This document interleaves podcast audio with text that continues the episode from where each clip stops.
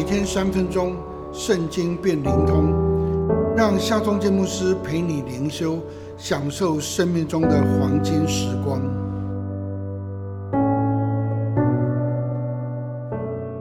耶利米书一章三节，从犹大王约西亚的儿子约雅敬在位的时候，直到犹大王约西亚的儿子西底家在位的末年。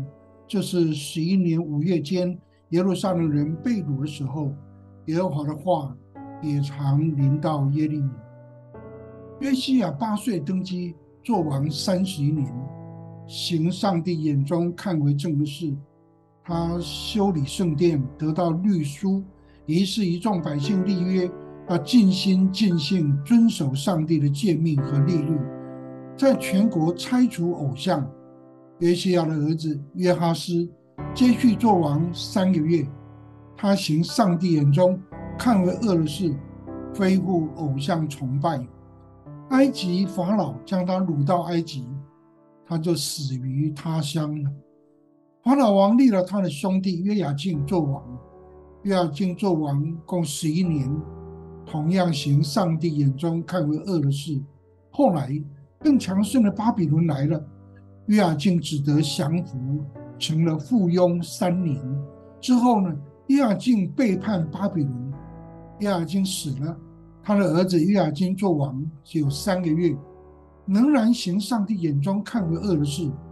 巴比伦王将犹大圣殿、王宫所有的宝物尽都带走，还将约雅金王的家人、后妃、官员、匠人、勇士共一万人。全部掳到巴比伦去。巴比伦王利约亚金的叔叔西底家做王，在那十一年间，他还是行上帝眼中看为恶的事。他的下场，双眼被挖，被铜链锁着，带到巴比伦。耶路撒冷的圣殿、王宫、大富人家也都被焚烧，城墙被拆毁，哀哉呀！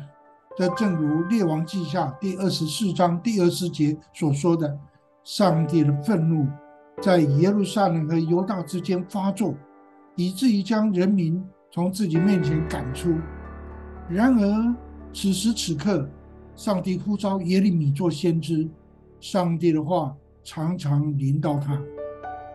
我们所处的时代，与犹大国晚期差不了太多。然而，上帝的爱不离弃我们，他仍然要呼召人来服侍他。你愿意在乱世让上帝的话常临到你吗？你愿意为上帝来传讲他的心意吗？让我们来祷告吧。全能的上帝，这世代离弃得罪你，然而我愿意等候你差遣。我在这里，请差遣我。